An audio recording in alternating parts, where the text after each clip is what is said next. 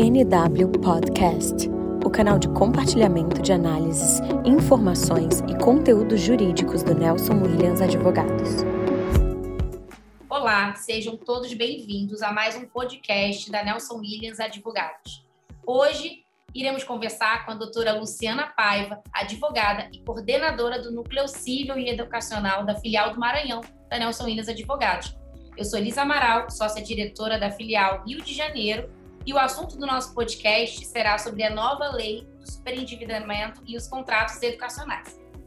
Doutora Luciana, bem-vinda a mais um podcast da Nelson Williams. É, gostaria de te perguntar né, algumas questões relevantes sobre a nova lei.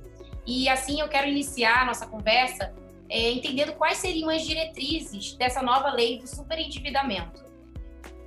Então, Liz, a Lei Federal número 14.180 de 2021, conhecida como a Lei do Superendividamento, altera alguns quesitos do CDC, né, do Código de Defesa do Consumidor e do Estatuto do Idoso, e aperfeiçoa a disciplina do consumidor, bem como dispõe sobre a prevenção e o tratamento do superendividamento. Nos termos dessa nova norma, não consegue mais garantir o pagamento das suas dívidas vencidas e vincendas, sem comprometer os gastos necessários para garantir os seus direitos fundamentais, ou seja, existenciais, como alimentação e moradia. Desse modo, Liz, a legislação foi regulamentada para prevenir o superendividamento dos consumidores, permitindo que os mesmos possam solicitar a renegociação de todas as suas dívidas em bloco, ou seja, permite que os consumidores consigam reunir todos os seus credores ao mesmo tempo e possam pagar em conjunto todas as suas dívidas. Interessante, Luciana. E quais seriam essas dívidas? Elas poderiam ser renegociadas através da, da, da referida dívida? Existe algum teto, algum limite de valor?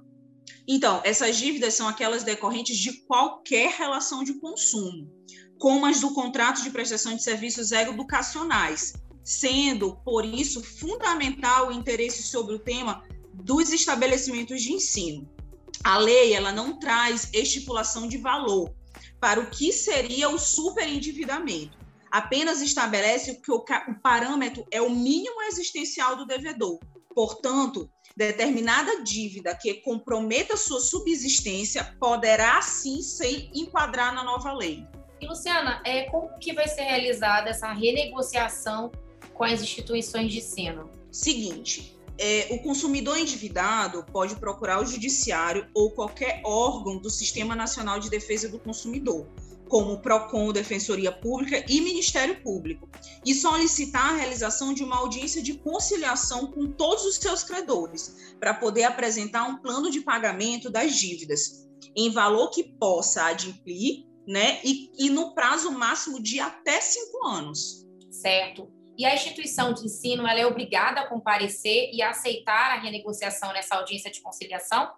Sim, a instituição de ensino ela deve comparecer à audiência de conciliação, tendo em vista que a sua ausência pode acarretar a suspensão da cobrança da dívida, dos juros e da multa, bem como a impossibilidade da instituição de ensino de exigir o débito durante a vigência do acordo em bloco do devedor com os demais credores. Na audiência, os estabelecimentos de ensino poderão apresentar suas propostas de pagamento e até mesmo contestar o alegado pelo devedor, não sendo obrigatório aceitar a renegociação sugerida. E se não houver essa conciliação entre a instituição de ensino e o endividado, qual seria a consequência disso? Como que ah, seria possível né, proceder com essa renegociação? Sim, é, Liz. Sem a realização do acordo, o juízo poderá elaborar um plano de pagamento judicial compulsório.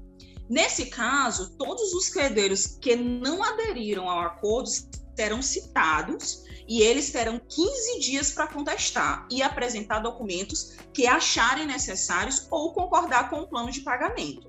Bom, então na prática, é, como que está sendo aplicada essa nova legislação, Luciana? Os estabelecimentos de ensino eles já estão sendo afetados? É, como é uma legislação muito recente, na prática ainda não ficou claro como serão as tratativas realizadas, principalmente essa conciliação nos órgãos de proteção ao consumidor.